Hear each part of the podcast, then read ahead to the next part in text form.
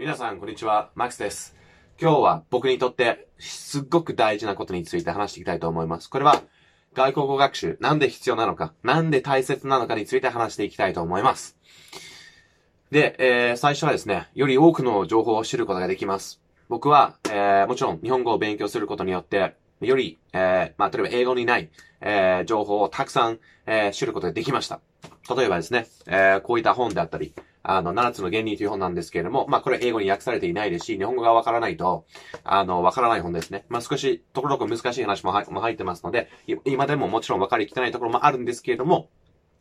日本語を勉強することによって、こういう新しい情報に出会えたし、もしこれを、例えば自分が英語に訳して世の中に出すこともできますので、これはどんだけ価値があるかと思いますか？めちゃくちゃ価値あるんじゃないですか、こういうものは。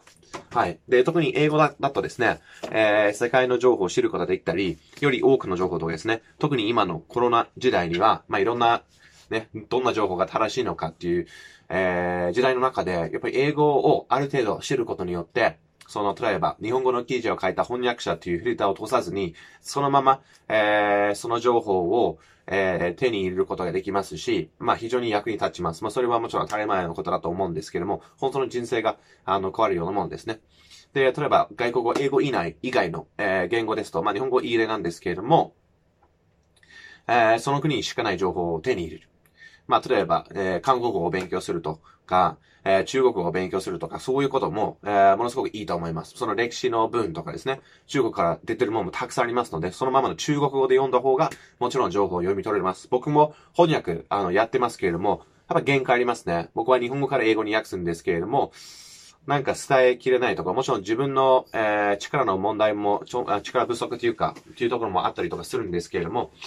やっぱり、あの、限界ありますね。まあ、ある程度訳すことができるんですけれども、まあ、そのままの意味を伝わることがなかなか難しいですし、自分の価値観などが入ってしまうことも、えー、まあ、たまにあったりするので、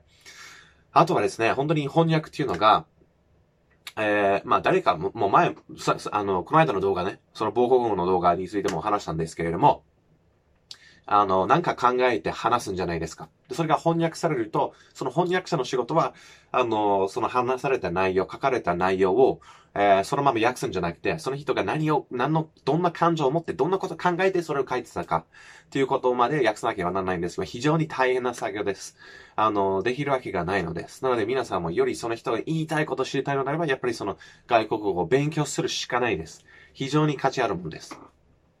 で、次は、えー、2番目ですね。えー、人生がもっと豊かになる。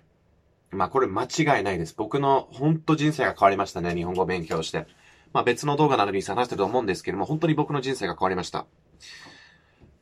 あの、少しずつそれについて話していくんですけれども、まあ、あの、旅行の楽しみが何倍とかになるんじゃないですか。例えば、あの、スペインに行ってですね、現地の言葉話するんだったら、全然違うんですよ。僕、1月イタリアにいたんですけれども、少しだけの挨拶を言おうとしたりとか、もう本当に簡単な簡単な言葉で、えー、挨拶したり、あの、例えばこれいくらですか？みたいな。聞くと、相手の反応が全然違います。あ、この人はなんか、せめて勉強してきたんだ。せめてなんか、言おうとしてるんだ。まあそういう人はちょっとだけ答えて、すぐイタリア語が話せないというバレて その後英語で戻すんですけれども、なんかやっぱり全然違います。映画の量とか。普通に、あの、ね、他のお客さんとか英語が話す、えー、日本、イタリア語が全く、あの、挨拶とかしない人とかね、そういう態度と比べて、やっぱ全然違います。人がめちゃくちゃ嬉しいです。こういう、あの、楽しみも増えますし、友達もできます。もう人生って人間じゃないですか。人間関係は本当に人生じゃないですか。あの、アドラーが言うのがね、すべての、えー、問題は人間関係にあると。ね。す、えー、ての問題は人間関係の問題だってアドラー言ってるんですけど、まさにその通りだと思います。なぜかというと、人間だって、あの、グループになって強いんじゃないですか。あの、分業とかしたり、えー、そういうことをやってて強いんですけど、やっぱ一人とかだと全く強くないんじゃないですか。あの、熊に勝ってるわけないんじゃないですか。ね、戦ったら。でも、集まって、そこで人間が強くなるので、その、あ人間との間のパイプを強くするにはやっぱコミュニケーションしかないですし、外国語を話するんだったら日本以外の人たちとも接することもできるので、もう、もう人生が何倍も何倍も、あの、豊かになります。えー、あと、新しい体験も増えます。もう普通に例えばツアー旅行とか行っても、僕はそこまで面白くないと思います。まあ、それで面白いと思う人もたくさんいると思うんですけれども、僕はそこまで面白くないと思います。それで現地の人と接点持ってから面白いです。あの、例えばすごい面白い話とかしますと、僕が、えー、一昨年年ですかね。この前、一昨年年かな。あの、友達と、えー、伊東大島にいたんですけれども、その時にキャンプした時に、まだやってるレストランがあるかどうかちょっと探してみたら、寿司屋さんがあって、で、その寿司屋さんの人たちと仲良くなっていて、まあ、その人がなんか、めちゃくちゃお酒飲んで、お酒飲むみたいに言われて、僕たちも次の日も、は、すごく早く起きなければならなかったっていう状況だったんですけれども、そこでね、少しだけ飲んでいて、そういうふうに会話をしてたり、向こうの、えー、例えばその寿司屋さんの娘とかがね、海外とか行ったり、その話をしてくれたし、まあその、店長さんですね、すごい酔っ払った状態で車で 送ってくるとかと、まあそういう体験も、もう、絶対忘れないですね。まあこれが、まあ、もっともっと深いものがあるだろうけど、まあその簡単な例で、こういうものがあるから、めちゃくちゃいいんです、もう。もう全然違います。こういう体験も本当に金で、お金で買えない体験なので、こういう体験得られることができます。で、えー、まあ違う視点を持てるようになる。まあ僕はもう日本に来る前はもう全然もう田舎生まれ育ちのマックスだったし、えー、まあもちろん英語しか喋れないですし、もう友達もみんなイギリス人で、もう海外の人と友達になったことない僕が、もう日本に来て、まあね、まあ大学のコースくらいはいたんだけど、まあそれが本当に地元で友達になってからなんかちょっと違うんですね、やっぱり。で、それで日本にいて、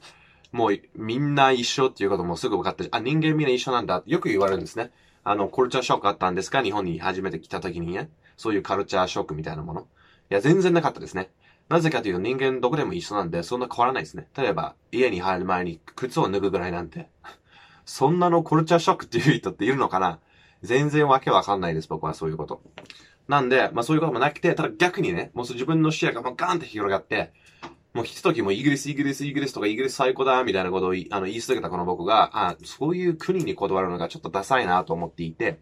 あの、まあ、ヨーロッパの、ヨーロッパに来たち一緒に住んでたし、ま、日本に住んだからそういうことも良かったんですけれども、やっぱりこういう新しい視野、あの、まあ、日本語というメガネで世界を見ることもできたし、にそういう普通に、その日本の人たちはどういう価値観を持ってるか。で、そのいいところどんどんピックアップして、まあ、より、えー、広い視野を持っていて、今より人間らしい人生を送るようになるっていうことは間違いないと思います。本当に自分も価値観も全、もう、この10年間でもう全然もう変わりましたね。価値観が。なので、もう10年前の自分がだってもう19歳だから本当にもう簡単な日本語の挨拶しかできなかったんですね。そっから考えるともう全然変わりました。もういろんな素晴らしい経験もありましたし、日本で働くこともできたし、もう素晴らしいです。あと D はまあさっき、あ、ちょっと D で、D じゃん4、4か。3、4、これ、これ4ね。愛されること。あの、まあ、これさっきイタリアの例でちょっと話したんですけども、やっぱり、あの、ね、母国語が、あの、本当にこういう書いてある、書いた、あの、順番とごちごちになってるんですけど、ここ、もう響く、響くんです。母国語が。僕も思うんですけれども、響きますね。母国語で話すと、その人の母国語で話すとやっぱり響きます。母国語が心に繋がっているんですね。僕が、あの聞いた話ですと、例えばアメリカでなんかその若い時ってとか10歳とかでずっと英語で生活していった人でも、やっぱりその心と繋がったのがその母国語ですね。で、なので、その本当に人の心に響く話をしたいのであれば、その人の暴行をでする必要あるだと思います。僕もこういうことがあって、あの、こういうふうに話してるんですけれども、あのね、まあもちろん、あの、僕は、僕は愛されてるんだ、みたいなことを ま、全く言うつもりもないんですけれども、さっきのイタリアの例もそうですし、まあ積極ね、その人の言葉を勉強しようとして人に対してもより、あの、親しく、あの、接することができると思いますし、親しく接されると、えー、思います。で、あともう一つはですね、まあ、より多くの人をリーチできるっていうのも当たり前ですね。僕もこういった動画で日本語、えー、で伝えてることもできてますし、あの、自分の好きなジョーダン・ピーターソン、ジ ョジョーダン・ピーターソンの、えー、動画を、あの、日本語の字幕つけた時とかにも、まあそういう別の人のメッセージでも、えー、外国語で、えー、伝わることが、えー、できたので、これは非常に嬉しいですね、僕としては。あの、で、もうそこういった YouTube のメディアとか今でもですね、自分全部のポストを日本語と英語にすれば、これリーチできる人数は全然違うんじゃないですか。そういうことも、まあ当たり前だと思うんですけども、それもものすごく大事なことだと思います。より自分の影響力を高めることができます。で、もう一つは、生まれ変わることもできます。よく言われることなんですけれども、まあ、英語を話す時の自分と、日本語で話す時の自分の性格がちょっと違うとか、えー、声のトーン。例えば、えー、英語で話す時もっと低い声とか、とか言わ言われることありますね。あのー、あと性格がちょっと違うとか、うん、多分話してることによってちょっと頭の整理が違ってくると思うので、そういった意味で自分のちょっと違うところを引きで、より引き出しやすいっていうことは、あの、生まれ変わることは俺はないような気がするんだよね。どっちかっていうと、もともとある